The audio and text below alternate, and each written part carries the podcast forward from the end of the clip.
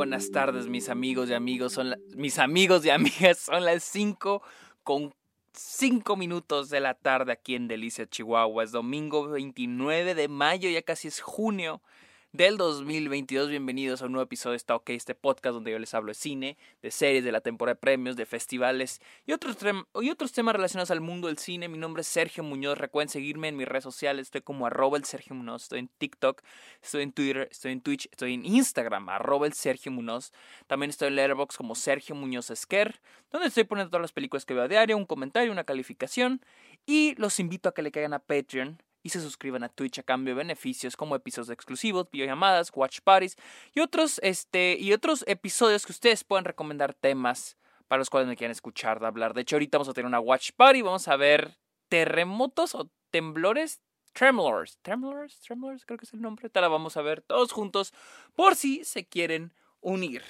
Este también, amigos, los invito a que vayan a Apple Podcast y dejen un comentario. Busquen Está OK. No importa si escuchen el podcast en otro en otra plataforma de podcast, vayan a Apple Podcast y déjenle una review, un comentario a Está OK.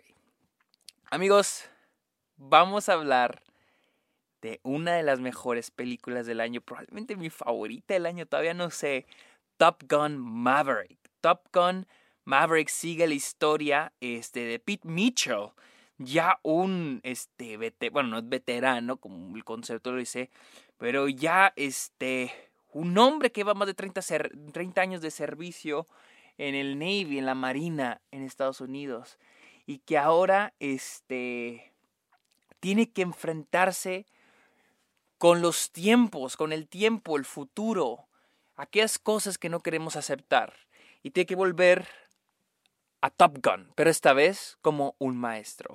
Este, ya saben el nombre, Pete Mitchell o Maverick, interpretado por Tom Cruise. ¿Qué sabía yo de, de, Top Gun antes de verla? Yo sabía, pues esta es la secuela de Top Gun, de 1985, creo es, 86, perdón. Este, también, protagonizada por Tom Cruise, este, con esta Kelly McGillis, Val Kilmer, creo que, creo que sale este, tiene un, un, este, un papelito este güey, este, Tim Robbins, eh, yo no la había visto hasta este fin de semana, la primera película. Y, este, y de esta segunda, todos sabemos que sea, esta película se anunció allá por 2017. Creo que fue cuando empezó producción o se anunció en 2017. Y se estuvo retrase y retrase y retrase por la pandemia. Este, y les digo, este fin de semana vi Top Gun, la primera película. Honestamente, está bien. No me encanta. Tiene sus problemas. Creo que ahí en Letterboxd le puse mejor calificación. Muy buena. Le di una buena calificación. Creo que mejor la que se merece. Pero porque la disfruté mucho. La disfruté mucho. Este. De esta segunda, pues había escuchado que era muy buena. Dije, la verdad, estaba muy emocionado. Eh, me la jugué. Iba con mis expectativas arriba. Y dije, vamos a ver si la espera de dos, tres años valió la pena. Y damas y caballeros, debo, decir, debo de decirles que valió cada pinche segundo la espera. ¡Wow! ¡Qué gran película! En serio, güey, yo creo que no había, en mi vida había llorado tanto con una película, o sea, por tanto, o sea, durante toda la película, o sea, cada 20 o 10 minutos estaba llorando, ¿no? Este, les decía, la película trata sobre mm, este Maverick que desde inicio nos hace una gran, increíble introducción a la película de lo que es, de quién es Maverick y cuál es su mundo en este momento. Eh, porque creo que a lo largo de la película se nos asigna, se nos presenta una misión, lo de esto de que hay que destruir este lugar que tiene uranio, pero esa es como la misión exterior, la misión superficial.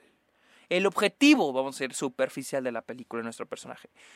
Pero algo bien chingón que hace Top Gun Maverick es el, enfoque principal de la película es el conflicto interno del personaje, no el externo, no el superficial del, ay, que es como se hace muy... Me recordó mucho Spider-Man 2, ¿no? Spider-Man 2 tenemos al villano, el Doctor Octopus, pero la película no se trata de Spider-Man contra el Doctor Octopus, se trata del conflicto interno de Peter, de si él quiere seguir siendo el hombre araña o no. En este caso es muy similar porque sí, tienes el conflicto de que hay que destruir este lugar que esconde uranio. Pero en realidad aquí el conflicto es todo lo que está pasando, pasando dentro de Maverick. Y se me hace chingón porque toca, diferentes temas. De inicio la película nos introduce el tema del tiempo, del futuro, lo que viene y cómo no queremos aceptarlo, cómo nos tenemos que adaptar y qué hacemos para adaptarnos. Y algo que puse en Twitter y que todos están de que, ah, cabrón, ¿cómo? Fue de que esta película me recordó mucho a The Irishman. Y recordemos quiénes son las personas que están detrás de estas dos películas. Tom Cruise está aquí como productor, Martin Scorsese, director, productor de The Irishman. Dos personas que han defendido la experiencia del cine. De que estas dos películas son películas sobre el cine. En esta película, Maverick se tiene que enfrentar con la idea que las cosas están cambiando. Le dicen, güey, ya al rato ya no va a haber pilotos. Los de tu tipo están, se están extinguiendo ya no los vamos a necesitar. ¿Sí? Es Tom Cruise diciéndonos este tipo de películas, este tipo de experiencias en la pantalla grande al rato ya no van a existir, ya no van a estar. Y Maverick es Tom Cruise aferrándose a la idea de que deben existir. Y, y todo este conflicto del siendo maestro, esta idea del adaptarse, porque él dice, ¿cómo voy a ser un maestro yo? Y dice que todo el tiempo tenemos al personaje John Hamm, que para mí es la representación de la industria actualmente y lo que viene después. Eh, de, querer, de querer forzar a Tom Cruise. Tom Cruise aquí, bueno, Maverick, es, yo, yo, eso es lo que yo interpreto y para mí es lo que siento la película me está diciendo, porque algo que, aplaudo bien cabrón es que la película siento que me está hablando. Y para mí es la película diciendo, Maverick es todos esos actores, todos esos directores que se tienen que adaptar a este nuevo modelo de la industria, este modelo de o hacer películas de franquicias o hacer películas de franquicias gigantísimas eh, o hacer películas para stream. ¿Qué es lo que quieres? Tienes que decidir o si no, vas para afuera. Y es lo que le dicen a, a Maverick, te tienes que ajustar a las reglas, vas a ser maestro, no, pero es que yo no quiero ser maestro, yo no, no, pero tienes que ser maestro, te chingaste, lo tienes que hacer. Y es que a lo largo de la película vamos viendo eso. Y por eso digo, es muy similar a The Irishman, porque The Irishman es lo mismo. Martin Scorsese en The Irishman nos habla sobre lo que viene del cine, lo que fue, lo que es y lo que será. Y cómo vamos olvidando lo que fue. Eso es lo que es The Irishman y al mismo, al mismo tiempo siento que es lo que Maverick, este, Top Gun Maverick está haciendo. Y, les digo, este, siento yo que en parte es Tom Cruise aceptando lo que viene. Porque aquí viene, vengo con otra parte, eh, que, es una de las partes donde más me pega, ¿no? Eh, que es Tom Cruise como figura. No soy un fanático de Tom Cruise, así que no mames el mejor pero sí debo decir que es la última gran superestrella. The Last Big Movie Star. No existe alguien ya como Tom Cruise. O sea, alguien que, que dices, verga, güey. Ya un Tom Cruise, o sea, Tom Cruise aparece cada tantos años en estas películas gigantes, chingonas. Porque Tom Cruise es, es esas superestrellas como Will Smith, como Johnny Depp de los noventas, inicios de los 2000. Pero él fue el único que predijo lo que venía. Will Smith, se aferró, Will Smith y Johnny Depp se aferraron a esa idea de que su nombre iba a vender siempre. Y por eso ahorita están como están. Will Smith se levantó, pero a inicios de la década pasada estaba de la verga. Johnny Depp ya sabemos cómo está ahorita actualmente. Eh, eh, Tom Cruise sabía que esto iba a venir. Y lo que hizo pues, fue producir las películas de Misión Imposible. Él sabía que la gente ya no iba a ver las películas por las caras que apareciesen, sino por los conceptos. Y él dijo, voy a producir este concepto que es Misión Imposible, me voy a adaptar. Y es lo mismo que es Top Gun Maverick, que es una película sobre es, eh, de, de, una persona adaptándose en su mismo mundo a lo, a lo que viene a cambiar en su propio mundo. Este, y me encanta la vulnerabilidad en la que se pone Tom Cruise, porque Tom Cruise siempre lo hemos visto, les digo, como esta figura más alta que la vida, ¿no? Primero. Eh, segundo, como el, el, guapo, el que todo lo logra, el que todo lo hace. O sea, él, él es, él es el, el, este, el estereotipo del actor gringo guapo blanco, ¿no? De hecho, se dice que Aladdin en los 90, cuando hicieron la película animada de Aladdin, las facciones de Aladdin no son de las de un hombre de Medio Oriente, sino de hecho se dice que son las de Tom Cruise. Porque había una versión de Aladdin que era más, más parecida a la de una persona de Medio Oriente. Pero los ejecutivos de Disney dijeron, no, es que eso no, es, no está atractivo, güey. Tienes que hacerlo un poquito más blanco, tienes que hacerlo como Tom Cruise.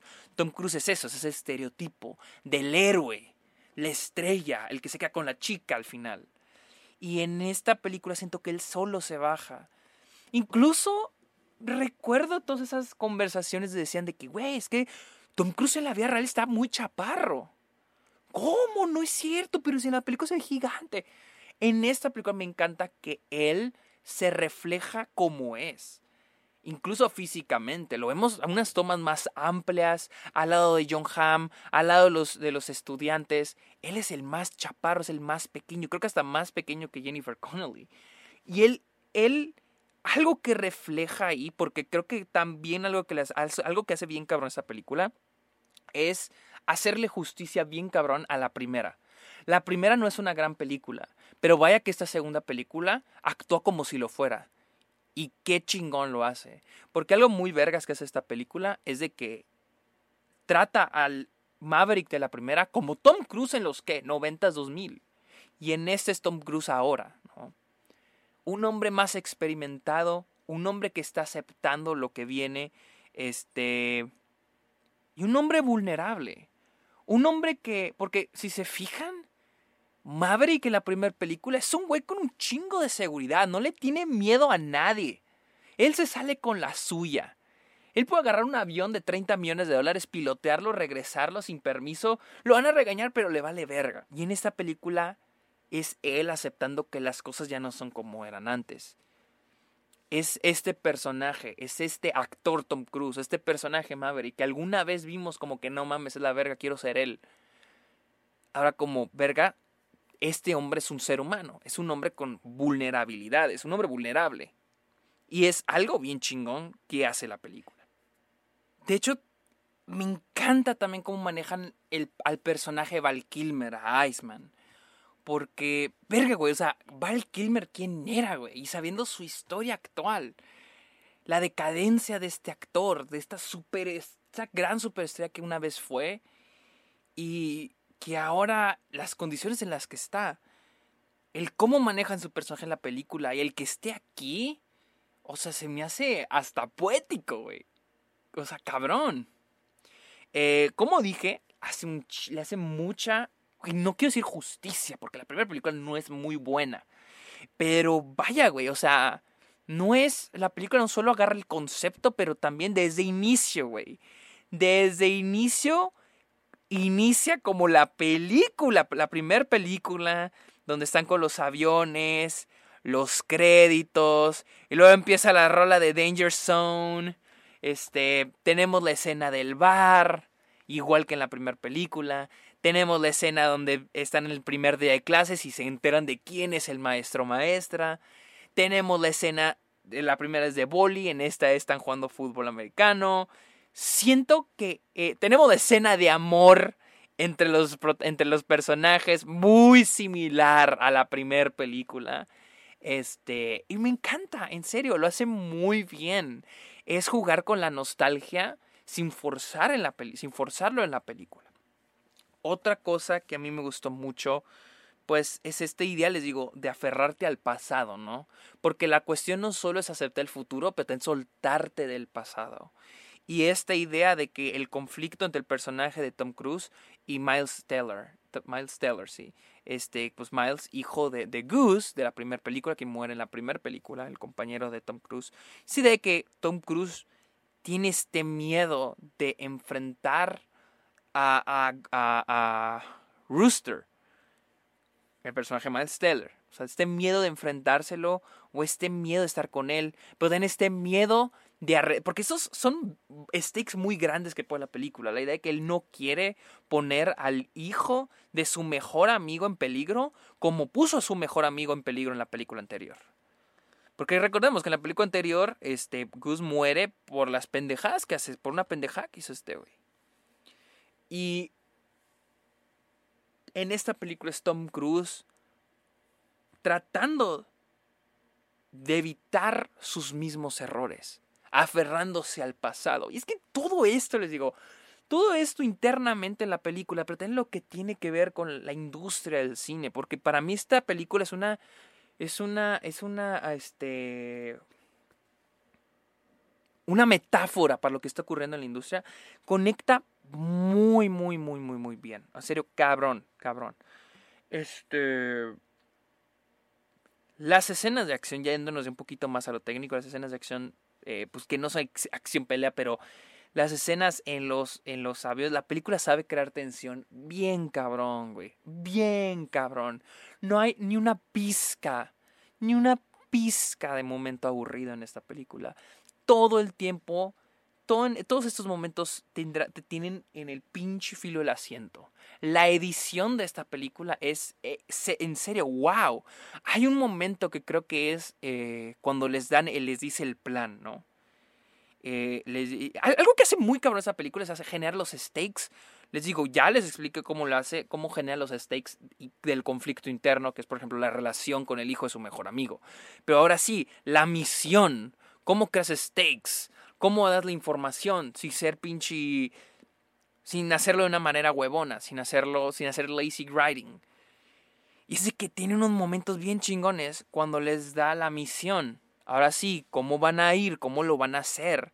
Es que la película lo hace bien chingón porque tú sientes que esto es casi imposible de realizar. Esta misión que les encargan a los estudiantes es casi imposible de realizar. Nadie lo puede hacer, es cómo lo van a hacer tienen que hacer esto, no, no tienen que estar a cierta altitud, esta condición, lo cierto esto, no quiero spoiler, eh, otra condición, y esta otra condición, o sea, y es que la película lo hace muy bien. Lo hemos visto, esto lo hemos visto en muchas películas blockbusters, películas de acción donde hay que, hay que cumplir esa misión, hay que recuperar tal cosa, hay que robar esto, hay que salvar a tal persona, te dan el plan. Y pues no hay stakes, la verdad, no hay muchos stakes. No dices qué pasa, qué es lo complicado de la misión, qué es lo complicado de su objetivo. Está como en Doctor Strange, o sea, ¿qué es detener a Wanda? Pero ¿qué es lo complicado de detener a Wanda? Y ves los poderes y qué es así, pero no hay mucho interno, mucho conflicto interno que digas, verga, está muy cabrón. Y en esa película sí lo sientes, güey. O sea, es de que, güey, este pedo está cabrón. ¿Cómo lo van a hacer? Y tienes que generar esa pregunta en la audiencia. ¿Cómo lo van? ¿Cómo, mis pers cómo estos personajes van a cumplir esta misión? Les digo, algo que aplaudo mucho de, Top, Top Gun Maverick es de que sabe cubrir muy bien cada aspecto narrativo de la película.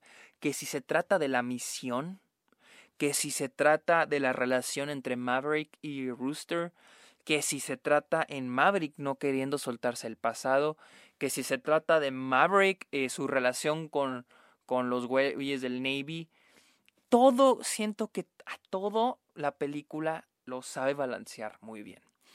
Al final de la película, sin spoilers, este, ocurre algo que yo pensé que iba a llegar a ese final. Pensé que iba a ser el final, pero el final no se alarga más. Y al inicio sentí como que, ah, se está alargando un poquito más, pero verga, güey. O sea, algo muy chingón del clímax de la película es de que no es solo tener este momento explosiones y ruido y mira cómo le hacen y mira si alguien va a morir. No, o sea, es tan... Y este, meten lo del conflicto interno del personaje en el clímax. Y eso hace que este clímax sea muy valioso y muy poderoso.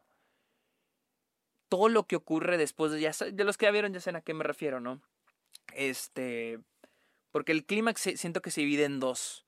Y la segunda parte se enfoca más en ese conflicto interno del personaje principal. Y para mí al menos le da un plus muy cabrón a la, a la película. No se trata de tener un clímax, vuelvo a lo mismo. Eh, por ejemplo, un, clímax que, me, que, que, tengo ahorita en la cabeza es el de Wonder Woman, la primera película. Esa película se me, se me había hecho una gran película, es el último acto, donde ya ahora sí es, les digo, es un clímax de a tiro ya de, típico de película de superhéroes de ficción, ahora sí, de que pelear con el monstruo gigante y derrotarlo, ¿no? En esta película no se trata de eso, se trata de cómo nuestro personaje principal va a termina de desarrollar su conflicto interno. Y lo hace muy bien esta película en el, en el clímax. Lo hace muy, muy, muy, muy bien. La banda sonora se me hizo increíble. Desde la música, cómo usan el tema principal de Top Gun de la original, el soundtrack de, Hans Zimmer, Lady Gaga, y no sé quién, es el, este, déjenme lo busco. Está Lady Gaga, Hans Zimmer y este Pete, Pete, este, mm, Harold Faltermeyer. Eh, y también las canciones, las canciones que de repente vienen y van. Es un gran manejo del soundtrack la foto, todos los aspectos técnicos desde la fotografía, la edición. Ah, les decía, hay un momento de montaje, de edición bien chingón, que es donde les están explicando el plan. Y algo que hace muy bien la película, les digo, es subir los stakes. Y lo hace muy bien a través de la edición. Este Tom Cruise está explicando las cosas al mismo tiempo que vemos a los personajes estar fallando la misión. Hay un hay montaje, el primer montaje de cuando ellos están entrenando, está muy bien editado, muy chingón. Este, en serio, la película es espectacular, la verdad es espectacular, así es como deberían ser los Legacy, los Legacy sequels y los blockbusters, así deberían ser. Este, sin duda alguna, Top Gun Maverick es una o tal vez la mejor película del año. Y, y eso sí, debo decir, eh, Tom Cruise dejen claro que él es la última gran superestrella en Hollywood. No se me ocurre otra persona que en serio se le vea su amor, su pasión y dedicación al cine. Y tal vez no están de acuerdo con las políticas o ideas de Tom Cruise en la vida real, pero vaya que respeto a este cabrón por no rajarse, al igual que su personaje en Top Gun Maverick. Eh, pero bueno, esta fue mi opinión de Top Gun Maverick, la cual está disponible en todos los cines del mundo en este momento. Si no la han visto, vayan a verla en la pantalla más grande posible porque vale la pena al máximo. Cada peso vale la pena invertirlo en esta película. Tienen que pinches verla. Eh, recuerden seguirme en mis redes sociales como arroba Sergio Munoz, en este Letterboxd como Sergio Muñoz Esquer y recuerden seguirme en Patreon y Twitch. Amigos, muchas gracias por escuchar este episodio. Esto ok, que tengan muy bonito día. Bye.